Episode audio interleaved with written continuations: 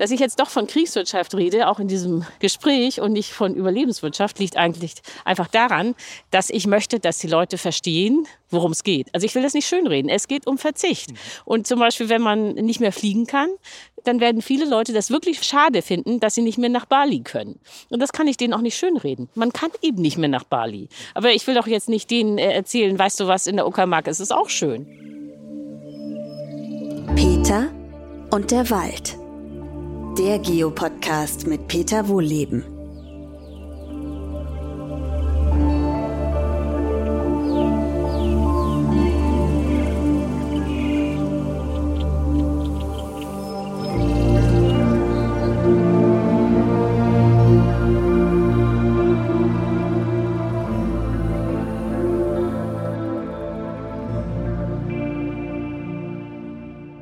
Willkommen zu meinem neuesten Podcast. Heute bin ich in Berlin unterwegs und zwar mit Ulrike Herrmann. Sie ist Wirtschaftsjournalistin bei der Taz und Autorin des Buchs Das Ende des Kapitalismus. Und wenn der wirklich endet, dann endet er ja auch im Wald. Und da sind wir schon beim Thema. Frau Herrmann, was war denn Ihr schönstes Walderlebnis bisher? Ja, es ist so, dass meine Mutter aus dem Schwarzwald ist aus dem Südschwarzwald. Und ich habe alle meine Urlaube als Kind im Wald verbracht. Ich kann jetzt gar nicht sagen, was mein schönstes Erlebnis war, aber für mich ist der Wald ein zentrales Erlebnis meiner Kindheit. Da sind wir jetzt ja hier an der Stelle, da ist nur so ein schwacher Nachklang, also Märchenbrunnen, Berlin, Friedrichshain. Hat der Park auch irgendeinen Namen? Also ich tue nee, der heißt äh, Friedrichshain. Okay, das ist der Friedrichshain. Ja, sorry, ich bin ja nicht von. Ich meine, hier sind Bäume, aber ich höre natürlich als allererstes die Autos im Hintergrund rauschen, gegen die so ein paar Vögel vergeblich versuchen anzupiepen.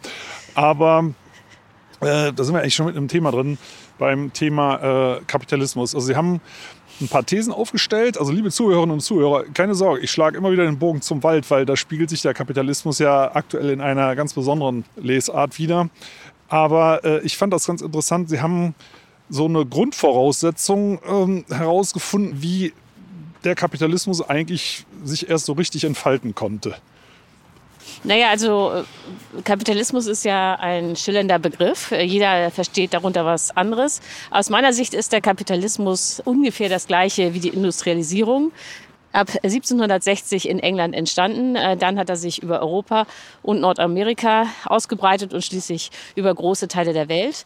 Und die entscheidende Frage ist natürlich, warum England, warum 1760? Denn die ersten Maschinen, die gebaut wurden im, in den Textilfabriken, waren keineswegs revolutionär. Das war bekannte Technik und die, die ersten äh, Maschinenbauer waren oft auch Handwerker, die noch nicht mal lesen und schreiben konnten. Das heißt, theoretisch hätte man überall mit der Industrialisierung starten können, aber sie ist eben in England entstanden. Und äh, die beste Erklärung ist eben, dass in England im 18. Jahrhundert die höchsten Löhne der Welt gezahlt wurden. Die Löhne in England waren zwei bis viermal so hoch wie auf dem europäischen Kontinent. Und in dem Moment, wo Menschen teuer sind, lohnen sich Maschinen, denn die Maschinen sind ja auch nicht billig, äh, werden nur eingesetzt, wenn die Arbeitskraft noch teurer ist.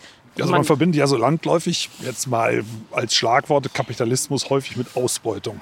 Und dann wäre es ja eigentlich, zumindest im Startzeitpunkt, umgekehrt gewesen. Also es hat mich überrascht beim Lesen, dass hohe Löhne der Ausgangspunkt zumindest waren. Zwischendurch ist es ja auch mal wieder andersrum gekommen. Das ist ja nicht ganz linear verlaufen, aber als Grundvoraussetzung oder zumindest als eine mögliche Erklärung, dass es überhaupt so durchstarten konnte, ähm, das war die Maschinisierung, die auf hohen Löhnen beruhte. Ist ja klar, nicht? Die Maschinen sind teuer, also muss die Arbeitskraft, die damit eingespart wird, noch teurer sein. Das heißt, die Löhne müssen hoch sein. Und das gilt als Gesetz ganz generell.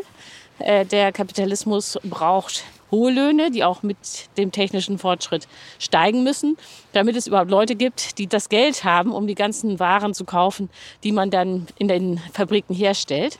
Und das ist aber in der Tat für sehr viele Leute eine überraschende Behauptung, dass der Kapitalismus keine Ausbeutung braucht. Ganz im Gegenteil, dass der Kapitalismus eigentlich Schaden nimmt, wenn es Ausbeutung gibt. Also hohe Löhne sind gut für den Kapitalismus, weil dann Nachfrage da ist. Aber auch zum Beispiel andere Dinge, die extrem gewalttätig waren, wie Sklaverei oder Kolonien wären nicht nötig gewesen, um den Kapitalismus zu entwickeln. Das waren politische Irrtümer, aber kein ökonomischer Sachzwang. Und ich habe beim Lesen natürlich automatisch immer abgeglichen, hm, wie ist das eigentlich im Wald? Wie ist das mit der Waldarbeit? Und ja, ich glaube, äh, der Kapitalismus ist zumindest in dieser Ausprägung im Wald mindestens mit 100 Jahre Verzögerung angekommen. Also er ist angekommen und die wildesten Auswüchse passieren gerade jetzt. Aber nur mal ein Beispiel. Äh, die Löhne waren halt sehr niedrig. Das war also arme Landbevölkerung. Ich habe mal vor Jahren noch mal so alte Lohnbücher gefunden aus den 50er Jahren. Da hatten äh, allein in der kleinen Gemeinde Hümmel, wo ich wohne, mit 200 Einwohnern, da haben, glaube ich, 30 Leute im Wald gearbeitet. Äh, da gab es keine Maschinen. Die ersten Motorsägen sind in den 50er Jahren aufgekommen. Das war eine Sensation. Äh, da gab es ja schon längst Landmaschinen. Ähm, die Industrialisierung ist ja insgesamt in den Städten schon irre weit fortgeschritten gewesen. Und die ersten großen Holzerntemaschinen, also diese Harvester vollautomatischen, die sind erst Anfang der 90er Jahre im Wald angekommen.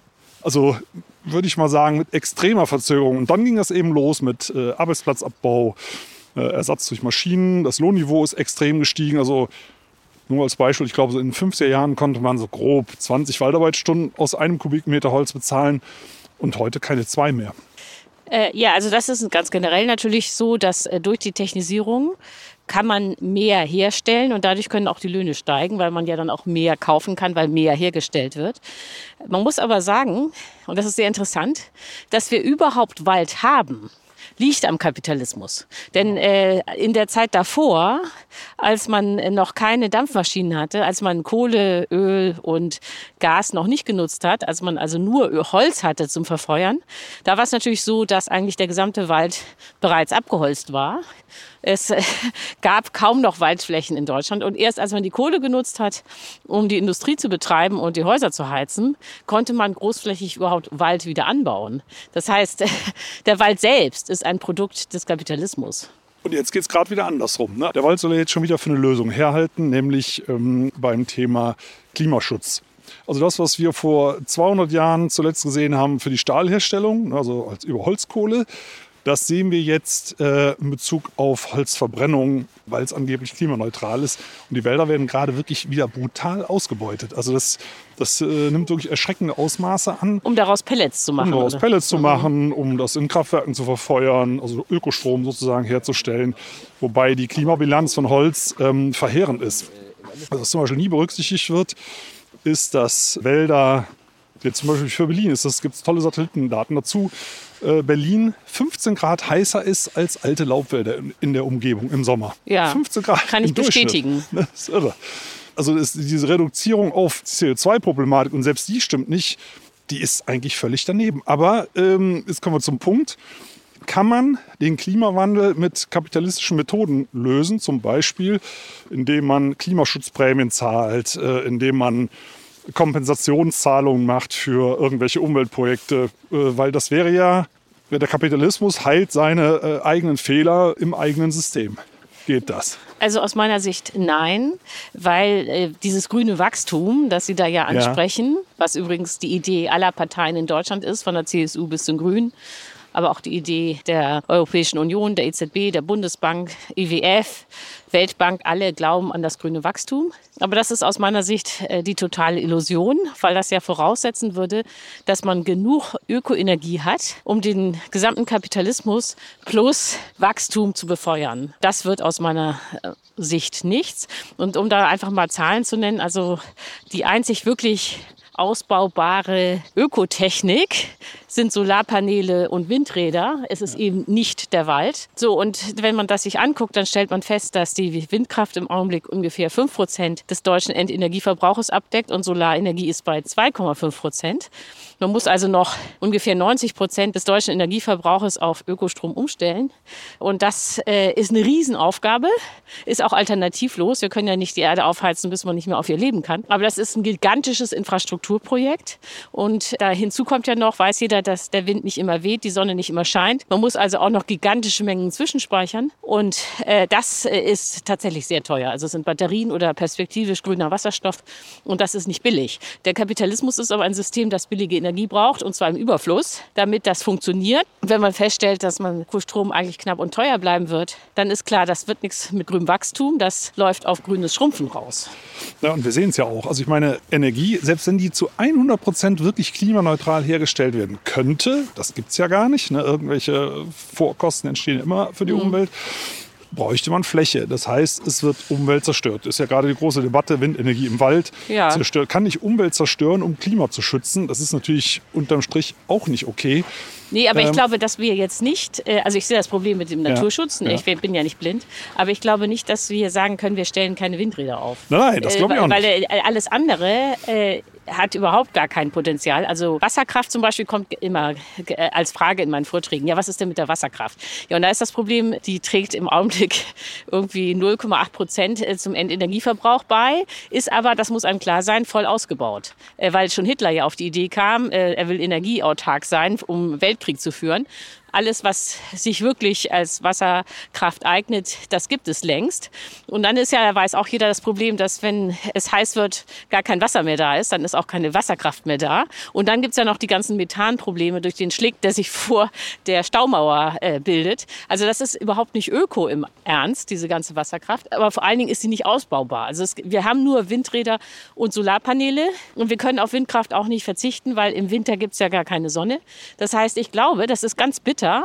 Da würde, würde mich jetzt auch mal Ihre Meinung interessieren. Ja. Aber ich glaube, wir werden nicht drum herum kommen, Windräder im Wald aufzustellen. Da sehe ich überhaupt keine Alternative, so schade das ist. Also da sehe ich ganz große Alternativen. Oh, da bin ich ja jetzt mal gespannt. Und, und Endlich mal was Neues. Ja, genau. Und zwar schon aus dem Zug raus. Ähm, also gehen wir erst mal einen mhm. Schritt zurück. Mhm. Äh, Wälder sind fürs Klima viel wichtiger als die CO2-Speicherleistung. Es wird, noch es wird praktisch nicht gegengerechnet. Also global ja, okay. mhm. weiß man, dass Wälder die Temperatur, ich glaube, so um ein Grad, die Durchschnittstemperatur um ein Grad absenken durch Wasserverdunstung und solche Effekte. Ja. Äh, lokal äh, im Sommer, das ist ja das, was uns interessiert, die Maximaltemperaturen, können das in einer Stadt wie Berlin oder waren es sogar über 15 Jahre gemessen per Satellit 15 Grad in den mhm. Monaten Juni, Juli, August. Also in Differenz zu einem alten Laubwald. Und dazu regnet es über solchen Wäldern signifikant mehr. Also mhm. haben Meteorologen auch bestätigt, das kann man aber auch, wusste glaube ich sogar schon Alexander von Humboldt. Na, das ist ja das Prinzip ne? Regenwald. Ne? Genau, ne, dass der Regenwald da, äh, nicht da wächst, wo es viel regnet, sondern da, wo er steht, regnet es viel. Ne? Mhm. Und wenn man die Gesamtklimaleistung sieht, dann kann man sich, sich eigentlich nicht leisten, diese Wälder weiter zu fragmentieren. Das ist der Punkt. Ne? Mhm. Wenn es gar keine andere Lösung gäbe, würde man darüber nachdenken müssen, gar keine Frage. Aber solange ich diese ganzen anderen Potenzialflächen sehe, die nicht belegt sind, also es mhm. müsste so eine Art Vorrangplanung geben, ja. dass man, ich sag mal, intensive Landwirtschaft entlang von Autobahnen, außerhalb Siedlungsgebieten, da würde man mhm. zum Beispiel mal anfangen. Oder in Industriegebieten und baut dann quasi vom schlechten Ende her zu. Ja. Ne, das finde ich läuft momentan sehr unkoordiniert mhm. und es wird häufig in den Wald gesetzt, weil die Planung da viel einfacher geht. Ne? Also Natürlich, also, keine Anwohner. Nee, man hat Gemeinde- und Staatswald. Ich habe das selber mal miterlebt in so einem Planungsverfahren. Dann hat man einen Waldbesitzer, nämlich eine Kommune XY, der gehören auch die ganzen Wege und dann kriegt man mal mindestens die fünf Windräder, die es braucht, damit die Infrastruktur sich lohnt, ohne großes Gedöns über die Bühne. Ja. Ne, so, und da, deswegen wird häufig in den Wald gegangen. Also, dass man irgendwo Kompromisse machen muss, ist ja völlig klar. Ich verbrauche mhm. auch Strom ne? und mhm. ein E-Auto und so weiter und so fort. Aber die Frage ist, müssten wir den Energieverbrauch nicht drastisch drosseln parallel. Das sehe ich momentan gar nicht. Nee, das ist ja genau der Punkt. Wenn man vom grünen Schrumpfen spricht, ja. heißt das ja nichts anderes, als dass man die Wirtschaftsleistung an die Ökoenergie anpassen muss, die da ist. Genau. Und die Ökoenergie, ob ohne Wald oder mit Wald, also wir haben mich gerade überzeugt, dass Windräder im Wald nicht so günstig sind.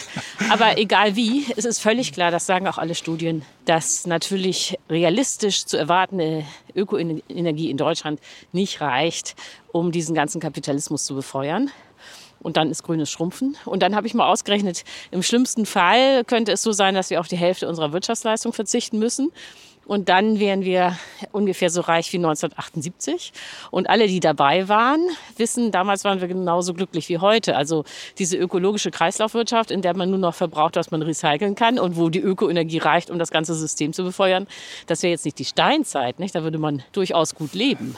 Aber nach Ihrem Vorschlag vergleichen Sie das ja mit der Kriegswirtschaft in Großbritannien während des Zweiten Weltkriegs. Also nicht als Blaupause, aber nur als, als ein Beispiel dafür, wie staatlich regulierte Wirtschaft trotzdem funktionieren kann. Ähm, und das ist halt die große Frage. Ich meine, dass dieses unfreiwillige Experiment ist ja auch in der Nachkriegszeit noch eine Zeit lang gelaufen, ne? aber zumindest nicht so wahnsinnig lange würde das wirklich funktionieren? Weil wenn ich mir das umgekehrt anschaue, ähm, da wo Staat wirtschaftet, also ich sehe das im Wald, staatliche ja. Forstbehörden, da gibt es übrigens noch wie im Sozialismus zehn Jahrespläne. Mhm. da wird äh, wirklich geplant, also nicht unbedingt nach Bedarf, sondern was gibt der Wald her und das wird auf den Markt gebracht. Aber trotzdem, es ist staatliche Planung und die funktioniert nicht besonders gut und auch nicht wirtschaftlich. Ne? Das kann man sich, glaube ich, relativ gut vorstellen. Das ist ja auch nicht das System, was Sie vorschlagen. Aber die Frage ist, ist es tatsächlich vorstellbar, auch gesellschaftlich, dass wir uns alle so runterregeln, dass das A gerecht verteilt wird und dann ist ja immer die nächste Frage, noch so viel Privatwirtschaft möglich ist, dass die Anreize für Innovation und die ganzen anderen Dinge erhalten bleibt. Ja, also ich glaube, man muss erstmal das analytisch trennen. Also das Ziel ist die ökologische Kreislaufwirtschaft, wo man so viel verbraucht, wie man recyceln kann und wo auch die Ökoenergie reicht. Aber dann taucht ein Problem auf, das wird eigentlich nie genau beleuchtet, nämlich wie kommt man da eigentlich hin? Ja. Also im Augenblick sind wir in einem riesigen Kapitalismus, der auch wachsen muss, um stabil zu sein. Und man will aber in eine viel kleinere Kreislaufwirtschaft. Und dann ist ja die Frage, wie kriegt man das hin, ohne eine schwere Wirtschaftskrise zu produzieren mit Millionen von Arbeitslosen, die dann alle verzweifelt sind, weil sie kein Einkommen haben und die dann als nächstes dazu neigen, ich sage nicht, dass das alle machen würden, aber viele, die dann eben dazu neigen, einen rechtsradikalen Führer zu wählen, nach dem Motto, ein Diktator kann mir jetzt helfen, äh, hier muss irgendwie Ordnung her, die Demokratie funktioniert nicht. So, und deswegen, weil das politisch so gefährlich ist, grünes Schrumpfen, muss man sich überlegen, wie man das genau macht. Denn äh, um nochmal vielleicht so ein paar Probleme zu schildern, damit auch klar wird, warum man das nicht sich selbst überlassen kann oder dem Markt oder dem Zufall, wenn man vom Ende her denkt, also wofür wird die Ökoenergie wahrscheinlich reichen und wofür nicht, dann ist klar, dass ganze Branchen keine Zukunft haben. Also ob das jetzt Flugreisen sind, Autos, die Chemieindustrie müsste sich halbieren, wahrscheinlich würden auch alle Banken pleite gehen und so weiter. Das ist ein riesen Umbruch mit Millionen von Leuten, die ihren Arbeitsplatz verlieren und die ja eine Perspektive brauchen, Einkommen brauchen, neuen Job brauchen und so weiter. Und das alles, diesen Übergang von dem Kapitalismus in eine viel kleinere Kreislaufwirtschaft, das muss man äh, staatlich planen. Und wenn man jetzt sich fragt, ja, wo gab es das schon mal, dass eine kapitalistische Wirtschaft geschrumpft wurde, ohne dass als nächstes das Chaos ausgebrochen ist, äh, dann äh, fällt der Blick eben auf die britische Kriegswirtschaft ab 1939. Und äh, um das kurz darzustellen, die Briten haben den Zweiten Weltkrieg nicht wirklich kommen sehen. Sie hatten nicht genug Waffen, um Hitler zu besiegen. Also mussten sie die zivile Wirtschaft schrumpfen, um in den Fabriken die Kapazitäten für die Waffen zu haben. Und dabei haben sie eben zwei Dinge gemacht, die bis heute interessant sind. Der Staat hat nichts sozialisiert, also alles blieb privat. Die Eigentümer und Manager konnten machen, was sie wollten. Aber der Staat hat eben vorgegeben, was noch produziert wird. Ja, da muss ich mal ganz und kurz zweiter, zweiter Schritt, und dann dürfen Sie ja, ran. Zweiter Schritt, die knappen Güter, die noch entstanden sind, äh, die hat man dann eben gerecht verteilt. Alle bekamen das Gleiche. Man hat also rationiert. Arme und Reiche wurden identisch behandelt. Und genau das war ungeheuer populär, dass eben Arm und Reich identische Rechte hatten. So, und jetzt kommen Sie. Ja, genau, jetzt komme ich. Also erstmal, ich habe es ja gelesen, es waren, glaube ich, zwei Drittel der Industrie ist für Kriegswirtschaft, also für Waffenproduktion und so weiter. Ja, 50 Prozent, äh, ne, ja. ja. Gut, ich habe irgendwie 66 Prozent, da war es vielleicht eine andere Zahl, aber auf jeden Fall wirklich große Mengen. Die sind ja quasi gekappt worden, standen nicht mehr zur Verfügung. Ja. Und der Rest, wenn ich es richtig gelesen habe, also in Bezug, also von den Arbeitskräften bis zu den Rohstoffen und die Produkte wurden noch vorgeschrieben, also für mein laienhaftes Empfinden fast alles, ja. Äh, dass dann noch eine Motivation da ist, selber weiter Dinge zu entwickeln, äh, weil das, das ist ja, das hört sich ja an wie früher im Sozialismus, von den Planvorgaben äh, so zu arbeiten, dass die Motivation da noch ähm, erhalten bleibt. Also und also das ist die eine Frage. Das ist für ja. mich fast unvorstellbar. Damals war es ja eine, eine patriotische Sache auch irgendwo.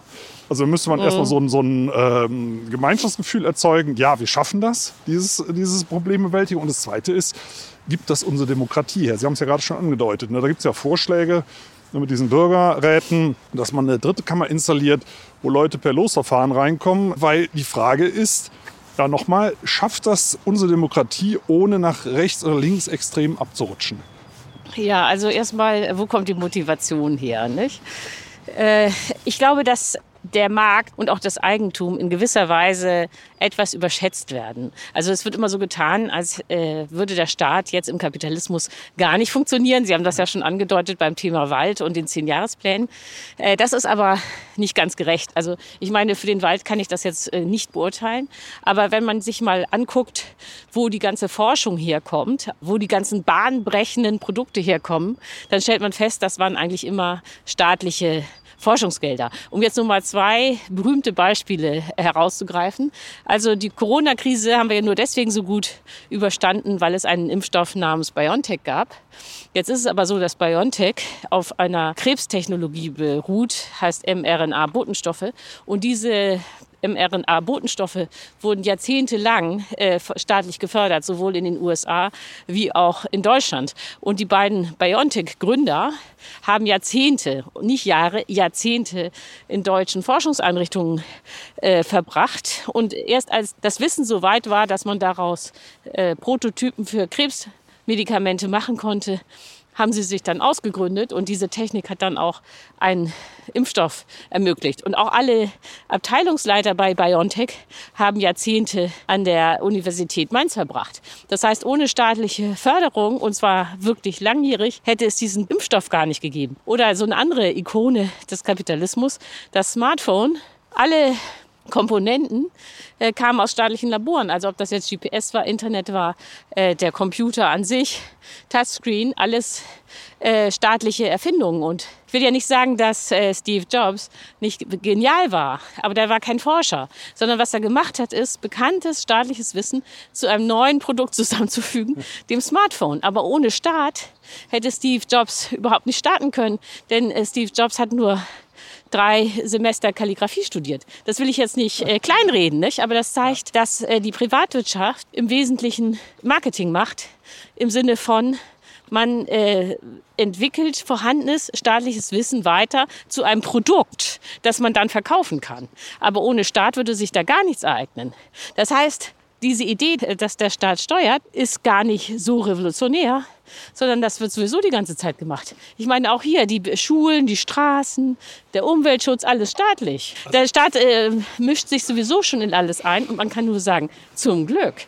Also ich meine, ich, ich, bin ein absoluter Fan vom Staat, das mal nur nebenbei. Ach so, das freut äh, mich. Ja, ja, nee. Also ich, jedes Mal, gut äh, funktionierendes Gemeinwesen. Im Forst haben wir eine Sondersituation. Ach so, Forst okay. ist die Sondersituation, dass die Aufsichtsbehörde, die das kontrolliert, selber den Markt beherrscht größtenteils. So Ach groß, so. dass das Bundeskartellamt das schon mehrfach versucht hat zu zerschlagen und aktuell ein amerikanisches Rechtsanwaltskonsortium ganze Bundesländer verklagt auf illegalen Holzverkauf, äh, weil der Staat nochmal als Kontrollbehörde der größte Holzverkäufer und der größte Dienstleistungsgeber ist und sich selber kontrolliert. Das so. geht natürlich nicht. Ne? Ja, Das ist okay. eine Sondersituation. Nee, also äh, ich bin ja mit der Bahn hergekommen äh, und ich wünschte mir, ähm, ähm, äh, die Politik hätte nicht versucht, die Bahn an die Börse zu bringen. Ja, genau, wäre besser Das gewesen. ist, äh, nee, nee, also ich finde, die Grundkonstruktion, die muss staatlich sein und ähm, nee, also absoluter Fan, auch in Bezug auf den Klimawandel. Wird ja immer von, auch bei den Grünen, von Verbotspartei geredet, wo man sagt, also äh, ohne Verbote funktioniert hier gar nichts. Man kann es auch anders formulieren, aber wenn ich muss bei Rot an der Ampel halten und genauso darf man ab einem bestimmten Punkt die Umwelt nicht weiter zerstören. Nee, man will ja schließlich überleben. Genau. Genau. Also das, äh, nicht, dass wir uns da falsch verstehen, das ist nicht der Punkt. Okay. Aber der, die Frage ist halt, wenn der Staat so stark eingreift, also wo ist der Punkt, wo die Motivation des, des oder der Einzelnen endet? Ja, das ist richtig. Also ich glaube, was gar nicht funktionieren würde, wäre äh, das Privateigentum völlig abzuschaffen, so wie man das in der DDR gemacht hat. Ja. Also da war ja die letzte Imbissbude staatlich. Ja, dann erlahmt also die Eigeninitiative komplett. Also egal wie man das findet, Fakt ist, der Mensch klebt am Privateigentum. Ich glaube, das kann man sicher feststellen. So, jetzt ist natürlich, das äh, ist absolut richtig, äh, ist es in einer schrumpfenden Wirtschaft so, dass man im eigentlichen Sinne keine Gewinne machen kann. Man kann natürlich auch nicht irgendwie sein Eigentum mehren. Nicht? Die Wirtschaftsleistung schrumpft ja, die wächst nicht. Und das ist eine radikale Umstellung. Also das ist für alle ein Schock. Ich glaube, dass der Punkt nur ist, es muss ja allen klar sein, dass wir sonst nicht überleben können. Also äh, die Leute denken auch immer, ich würde gerne in einer Kriegswirtschaft leben. Nein, so ist es nicht. Also ich habe immer das Gefühl, ich will unbedingt in eine Kriegswirtschaft. Das war ja auch nur ein Beispiel, Nee, nee, was Kriegswirtschaft. funktionieren könnte. Ja. Nee, ich, ja, aber äh, sonst wird es auch nicht viel besser. Also Schrumpfen ist nicht schön, ne? Ja. So, aber das ist ja nicht, äh, ist nicht so, dass ich denke, ach, wie schön, endlich ist grünes Schrumpfen angesagt, sondern ich sehe dazu keine Alternative, äh, wenn wir überleben wollen. Und ich glaube, das wird irgendwann jeder verstehen, weil ja die Hitzewellen, die Dürreperioden, das wird ja alles zunehmen. Das ist ja nicht so, dass die Klimakrise sich abspielt, ohne dass wir es merken. Nur der Punkt ist natürlich die Gefahr, dass, dass der Moment, wo alle verstehen, okay, die Hütte brennt, im wahrsten Sinne des Wortes, erst eintritt, wenn die wichtigsten Kipppunkte, die gefährlichsten Kipppunkte schon passiert sind und man die Kontrolle über das Klimasystem längst verloren hat und nichts mehr machen kann. Nicht? Also da bin ich auch Pessimistin. Ich denke auch, äh, das kollektive Aufwachen wird zu spät sein. Dann werden aber alle motiviert sein, wenn es ums Überleben geht. Ne? Das glaube ich schon. Ja, aber die Frage ist halt, wie kriegen wir da die Kurve? Weil es gibt ja noch kein Modell, das richtig ausgearbeitet ist, um das hinzubekommen. Nee, das stimmt. Also ich meine, das äh, hat mich ehrlich gesagt auch überrascht, dass ich dieses Buch schreiben musste. Man hätte ja eigentlich denken müssen, dass es das schon gibt. Ne? Ja. So, und also ich wollte mit dem Buch zwei Dinge erreichen. Erstens, ich wollte klar machen, grünes Wachstum gibt es nicht. Es geht um grünes Schrumpfen. Und zweitens wollte ich ein Modell darstellen, wie man grünes Schrumpfen organisieren könnte, nämlich diese Kriegswirtschaft. Aber darauf bestehe ich nicht. Außerdem müsste man da noch ganz viel modellieren Ich glaube, und das Wort ausrechnen. vielen Leuten auch nicht. Das ist vielleicht das Problem. Ja, das, äh, das stimmt. Äh, also dazu im Wort komme ich gleich. Aber dieses, das genau auszurechnen, zu modellieren, für einzelne Branchen durchzurechnen und so weiter, das müssten die Volkswirte machen. Aber die ma- machen das nicht, weil die kollektiv ans grüne Wachstum glauben. Da ist keiner, der mal das grüne Schrumpfen modellieren würde. So, und jetzt zum Wort, das ist natürlich auch wahr. Also ich habe ja mein Buch von vier Freunden vorher lesen lassen, damit, äh, damit ich mal sehen kann, ob man das überhaupt versteht und so weiter. Und äh, die fanden auch, dass Kriegswirtschaft zu hart ist, dass das so ein abschreckendes Wort ist und dass das doch irgendwie anders heißen muss. Ja, und deswegen, und einer hatte dann auch einen Vorschlag, äh, nämlich Überlebenswirtschaft. Und das steht dann ja im Buch auch so drin, dass es um eine Überlebenswirtschaft geht. Dass ich jetzt doch von Kriegswirtschaft rede, auch in diesem Gespräch und nicht von Überlebenswirtschaft, liegt eigentlich einfach daran, dass ich möchte, dass die Leute verstehen, worum es geht. Also ich will das nicht schönreden. Es geht um Verzicht. Und zum Beispiel, wenn man nicht mehr fliegen kann, dann werden viele Leute das wirklich schade finden, dass sie nicht mehr nach Bali können. Und das kann ich denen auch nicht schönreden. Man kann eben nicht mehr nach Bali. Aber ich will doch jetzt nicht denen äh, erzählen, weißt du was, in der Uckermark ist es auch schön. Also in der Uckermark ist es schön, aber die wollen ja tropische Strände. So. Und das werden die natürlich auch feststellen, dass in der Uckermark kein tropischer Strand ist. Und es muss einfach klar sein, das war mal, ist jetzt nicht mehr. Und deswegen, damit das in dieser Härte klar wird, worum es da geht, rede ich dann doch lieber über Kriegswirtschaft Und und Verzicht. auch, stößt auch Diskussionen an. Ja, und, ähm, aber nochmal, ist, ich glaube, das Hauptproblem ist tatsächlich, das Ganze äh, demokratisch abzuwickeln. Und die große Sorge ist ja auch immer, das ist ja so das Totschlagargument, ja, wenn Deutschland das äh, macht und China nicht, was nützt denn das dann? Ne? Nur, ich, ich meine, spätestens an dem Punkt, den Sie gerade beschrieben haben, werden es alle machen müssen. Genau. Also jetzt nochmal zur Demokratie. Also das ist immer eine Gefahr in einer Demokratie, wenn man äh, irgendwas beschließt, was die Mehrheit nicht will, dass das dann die Demokratie auch gefährdet. Also man muss eine große Mehrheit mitnehmen. Äh, jetzt ist aber das Gute an der britischen Kriegswirtschaft, deswegen habe ich sie auch gewählt, das war ja eine Demokratie. Also Ja. Churchill war ja jetzt kein Diktator. Und das zeigt, dass äh, auch Demokratien in der Lage sind, in extremer Not äh, tatsächlich zu handeln. So, und das andere ist, äh, was ist jetzt global, was ist jetzt mit China? Also was unstrittig ist, ist, man muss Klimaschutz global betreiben, auch weil das CO2-Molekül ja keine Grenzen kennt. Das wandert ja über die ganze Erde. Und jetzt würde ich aber sagen, dass die Gefahr, dass die Chinesen nicht mitmachen oder auch die US-Amerikaner nicht, äh, langfristig nicht groß ist, weil es ja so ist, dass die Klimakrise fast alle anderen Länder härter treffen wird als Deutschland. Also nicht, dass man jetzt in Deutschland denkt, ach, hier ist schön. Nee, hier wird es auch ganz furchtbar sein. Aber woanders ist es dann noch schlimmer. Und ja, um jetzt mal China zu nehmen, wenn die jetzt nicht bald Klimaschutz machen, dann ist klar, dass sich die Wüsten in China einfach weiter ausdehnen und man da eigentlich dann vor der Frage steht, wie man 1,4 Milliarden Menschen ernähren will. So dass also diese Idee, Chinesen bauen einfach weiter Kohlekraftwerke, ist nicht wirklich realistisch, weil die ja damit dann ihr eigenes Überleben ziemlich bald komplett gefährden. Sondern Ja. die Frage war eben immer, also das behaupte ich jedenfalls, dass man gar kein gangbares Modell hatte. Weil nie wurde über diesen Prozess des Schrumpfens nachgedacht, sondern es gab immer nur zwei Lager. Auf der einen Seite gab es die Leute, die gesagt haben, ja, grünes Wachstum Das ist die große Mehrheit. Und dann gab es eine kleine Gruppe, die sogenannte Degrowth-Bewegung oder Wachstumskritiker. Die haben immer gesagt, nee, das wird nichts mit dem grünen Wachstum. Da hatten die auch recht. Aber dann haben die sich nie überlegt, wie man eigentlich in die ökologische Kreislaufwirtschaft kommt. Sondern sie haben dann immer diese ökologische Kreislaufwirtschaft beschrieben und auch viele Modelle entwickelt. Aber den Fehler gemacht aus meiner Sicht, dass sie die Vision auch schon für den Weg gehalten haben. Und äh, das ist eben fatales Missverständnis. Und dadurch kam dann da so eine Lücke zustande, dass die einen sagen Wachstum, die anderen sagen ökologische Kreislaufwirtschaft, aber über das eigentliche Problem, den Weg, das grüne Schrumpfen, wurde gar nicht nachgedacht. Ich hätte schon mal einen Vorschlag. Ja, oh, Sie haben schon einen Vorschlag. Okay. Ja, einen Jetzt Vorschlag. kommt der Wald. Aber das, nee, nee, nee, ja, der Wald kommt schon auch. Aber erst kommt was anderes. Erst kommt der Teller, nämlich das Fleisch. Mhm. Da werden interessanterweise die Berechnungen auch häufig falsch gemacht. Ich habe neulich mal eine gelesen, ich weiß aber leider nicht mehr, welche Organisation das war. Die hat es mal richtig ausgerechnet. Ja. Fleisch wird unterbewertet in der Klimawirkung. Ja, Und glaub zwar ich auch. drastisch. Ja. Und zwar, nur mal als Beispiel, in Deutschland rechnet man dann aus, eine Kuh rülpst so und so viel Methan aus und dann genau. gibt es noch Lachgas aus der Düngung und der Traktor und was er alles verbraucht und die Fabrik und so weiter und so fort. Was aber nicht gerechnet wird, ist, was, was wächst denn eigentlich auf der Fläche für ein Ökosystem, wo die Kuh steht? Ja. Als Alternative. Und da wird häufig gesagt, naja, also da wo die Kuh steht, da kann ich sowieso kein Getreide anbauen. Nee, Hm. klar, aber da stand vorher Urwald und der kommt auch noch unter aktuellen Bedingungen noch zurück. Wie lange, Ja. das wissen wir nicht. Ne? Wenn wir noch einen Grad oder noch zwei Grad draufpacken, ist der Wald irgendwann auch am Ende. Aber Hm. da komme ich eben wieder auf den Wald. Da könnten auch 1000 bis 3000 Kubikmeter Biomasse stehen auf derselben Fläche wie ein Kuh Ja. in Form von Urwald und das entspricht dieselben Mengen an CO2 in Form von Kohlenstoff gespeichert. Also 1000 bis 3000 Ja, äh, Tonnen. Und dann sind wir beim, nicht mehr bei 11 Tonnen Sondern bei- CO2-Fußabdruck äh, einer, einer deutschen Person, sondern bei 20. Nee, also Sie, äh, ne? also äh, finde ich eine sehr interessante Rechnung, leuchtet mir sofort ein. Sie rennen da auch offene Türen ein. Also das steht bei mir auch breit im Buch drin, dass man auf Fleisch verzichten Ja, ja. muss, dass das das ist, was jeder Einzelne sofort machen kann, neben nicht mehr fliegen, um äh, die Klimabilanz zu verbessern. Aber das Interessante ist, nicht, wenn ich das denn in Vorträgen sage Ja. und sage, wir müssen weniger Fleisch essen, gucken alle verstört. Genau. Also es ist, das Fleisch ist wirklich im wahrsten Sinne des Wortes eine heilige Kuh und daran darf nicht gerührt werden, obwohl man ja aus allen Studien weiß, dass ein hoher Fleischkonsum extrem gesundheitsschädlich ist, interessiert die Leute nicht. Irgendwie, das ist so ein animalisches Verhältnis, muss Fleisch sein. Ich weiß, also ich vergraule damit auch regelmäßig Fans. Ja. Das weiß ich auch. Das ist mir aber in dem Fall wurscht, weil es geht ja um Wahrheiten ne? und das nützt ja nichts. Nee, das wenn ist ein Umweltfrevel. Das muss jedem klar sein.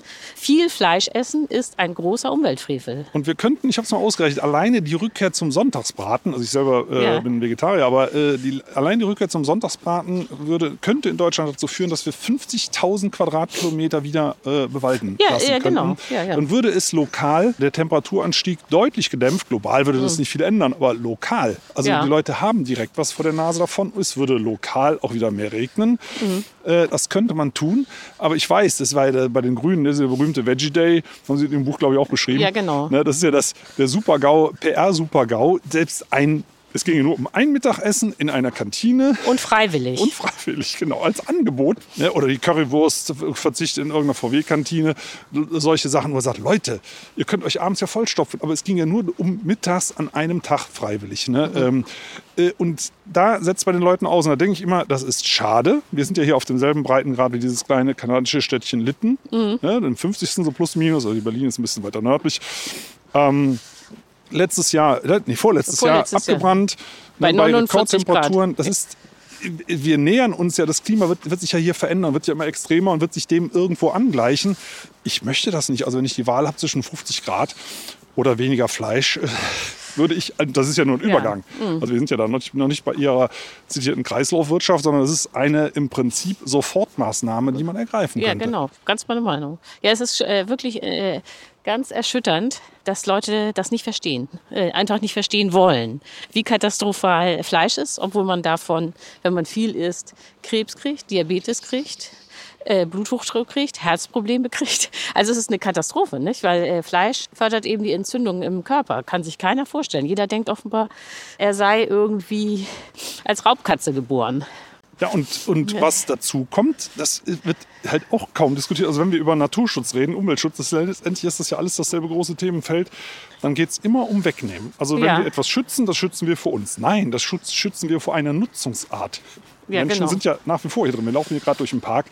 Da wirtschaftet ja sonst auch keiner drin. Äh, genauso wäre das in, in möglichen großen Wildnisgebieten. Da kann man sich erholen, da kann man Urlaub verbringen, wenn man eben nicht mehr nach Bali fliegt. Mhm. Äh, kann dort große Wildtiere, die es bei uns ja kaum noch gibt, Wiesente, Elche, was auch immer, könnte man in freier Wildbahn beobachten. Also man kriegt ja ganz viel zurück, aber trotzdem erleben wir im Moment so eine große kollektive Angst. Es geht den Bach runter und alle klammern an ihrem Besitz. Genau, ja, so ist das. Und da müssen wir irgendwie rauskommen Ja, aus der Nummer. Ja, das stimmt. Also und da fragen mich dann immer alle, ob ich denn äh, auch eine Lösung hätte, wie man jetzt politische Mehrheiten gewinnt. Und da muss ich dann zugeben, äh, dass ich das auch nicht so richtig weiß. Denn wenn ich jetzt eine Partei gründen würde, da steht drüber Partei für die Kriegswirtschaft oder Partei für den Verzicht oder Partei für den Elch, nicht? Ja. Äh, dann würde man eben nur 0,001 Prozent der Stimmen kriegen. Nicht? Das ist ja völlig klar. Und wie man äh, da sozusagen die Akzeptanz vergrößert, und zwar rechtzeitig, nicht erst, wenn die Katastrophe schon da ist. Also da bin ich ja auch ratlos. Oder haben glaube- Sie da Ideen? Also ich habe leider keine Idee, aber zum Beispiel Wolfgang Oels von ähm, dieser ökologischen Suchmaschine Ecosia, der hat eben die Idee, das ist ja auch nicht sein, aber er hat die mal ausgearbeitet, eben mit diesen Räten für Bürgerinnen und Bürger, die eingelost werden. Die also frei von Lobbyismus sind, die einfach äh, analog der Bevölkerungsverteilung ähm, aus allen Gruppen per Losentscheid gewählt werden für eine Legislatur und als drittes, als dritte Kammer gleichberechtigt äh, neben Parlament und Bundesrat Ja, aber ich glaube, die hätten dann auch äh, das Problem, wenn die dann sagen, kein Fleisch, ja? Äh, Dann würde die, die Mehrheit der Deutschen sagen, ist ja schön, dass ihr jetzt Bürgerrat seid, aber ich möchte trotzdem Fleisch essen. Ja, äh, aber das- interessanterweise kommen die wohl zu, zumindest zu besseren Entscheidungen in vielen Fällen. Also gehen wir mal auf den Punkt, wenn wir mal schauen, wer da alles als Agrarlobbyist oder Lobbyistin im Bundestag sitzt. Da glaube ich, dass eine, eine, ein Losentscheid das etwas ausgewogener ähm, Nee, ich will das ja, ich ne? will das ja gar nicht äh, kleinreden und von mir aus kann es Ja. auch Bürgerräte geben. Nur ich glaube ja, dass äh, zentrale Erkenntnisse beim Thema Klima Ja. eigentlich simpel sind, aber sie werden Ja. eben nicht gewollt. Und da bin ich jetzt äh, nicht ganz sicher, ob äh, ein Bürgerrat diesen Widerstand, äh, besonders schön beim Fleisch zu sehen, überwinden könnte. Also sagen wir so, das wird sicher kein Allheilmittel sein. Und auch da wird es wieder andere Probleme geben, gar keine Frage. Das ist, das ist eine Entwicklung, das ist ja die große, die spannende Frage, ist das schnell genug? Ich selber befürchte auf der einen Seite, dass wir sehr viel schneller äh, weitere katastrophale Klima- oder Wetterereignisse in Bezug auf den Klimawandel bekommen werden. Also Mhm. aktuelle Prognosen fürs, fürs laufende Jahr sehen schon wieder nicht so gut aus Nee, das stimmt. Und ähm, dass den Leuten das irgendwann reicht. Also man sieht das ja immer während, also eigentlich müsste man die Entscheidung alle in die Hitzesommer legen. Das stimmt. Weil in dem schlau. wo es im Herbst, Herbst wieder regnet, ist das raus aus der Ja. Nachrichtenlage und gefühlt, also ich meine, im Moment ist sie auch relativ frisch hier im Park, da hätte man jetzt keine Sorge vor den nächsten 40 Grad. Also ich denke momentan noch nicht dran. Nee, genau. Sie haben recht. Das wäre strategisch außerordentlich klug. Aber könnte man doch theoretisch machen. ja, genau. Dass man Entscheidungen in Bezug auf den Klimawandel, wenn man weiß, wie die menschliche Psyche funktioniert, grundsätzlich in den Juli, August verlegt. Mhm. Ja, genau. Nee, das ist eine schlaue Idee. Ja, jetzt mal wirklich, das hört sich jetzt lustig an, aber Nee, nee, warum völlig nicht? richtig. Ja, ja, wenn man sowas im Winter entscheidet, dann ist klar, das geht den Leuten sonst wo vorbei. Ne? Ja, genau.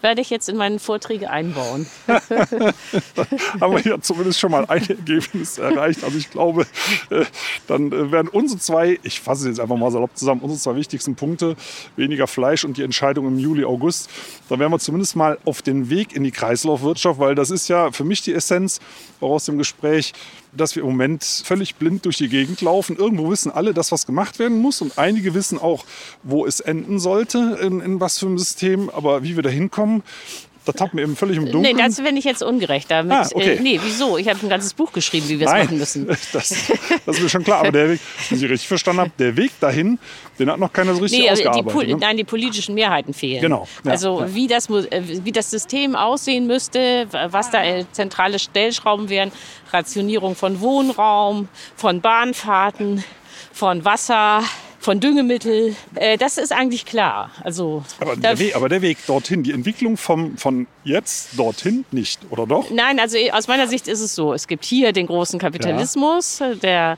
Wachstum braucht, um stabil zu sein.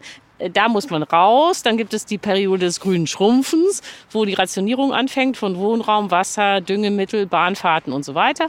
Und wo man eben die Leute absichert, die ihren Job verlieren, weil es keine klimaneutrale Energie gibt, wie für Autos, für Flugreisen, für viele Chemieprodukte. Und dann gibt es das Ziel, nämlich die ökologische Kreislaufwirtschaft.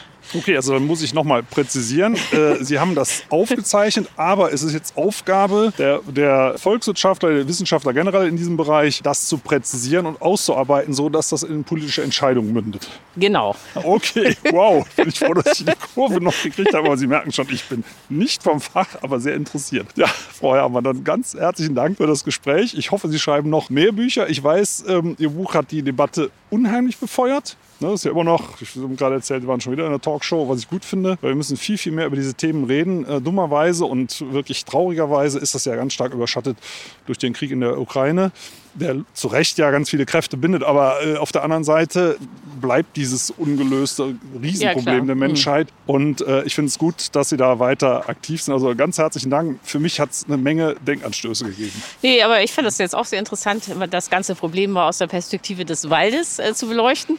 Und äh, ich fand das sehr interessant, dass Sie ausgerechnet haben oder Studien gelesen haben, die ausrechnen, dass äh, tatsächlich, wenn man die, den Aspekt des Waldes oder der Aspekt der Kuh berücksichtigt, dass wir dann hier schon bei 20 Tonnen CO2 sind pro Kopf. Das ist wirklich irre.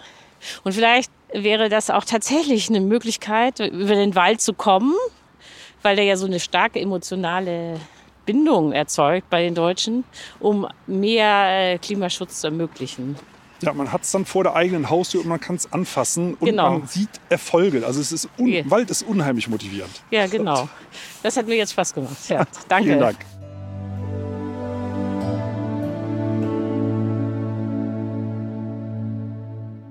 Schön, dass ihr zugehört habt. Vielen Dank. Und wenn euch die Folge gefallen hat, dann abonniert doch den Podcast einfach auf RTL Plus Musik, Apple Podcasts, Spotify oder irgendeiner anderen Plattform. Und über eine Bewertung bei Apple Podcast würde ich mich hier auch sehr freuen. Übrigens könnt ihr dort auch gerne kommentieren. In der Podcast-Beschreibung findet ihr auch einen Link für ein Abo für Wo Lebenswelt, mein Magazin. Und für euch alle gibt es dazu eine Gratisausgabe. Und wenn ihr noch ein bisschen mehr über den Wald erfahren wollt, da steht in der Beschreibung auch ein Link zur Waldakademie. Da könnt ihr mal ein bisschen stöbern. Und jetzt gibt es zum Abschluss noch etwas Waldatmosphäre für zu Hause. Viel Spaß und bis zum nächsten Mal.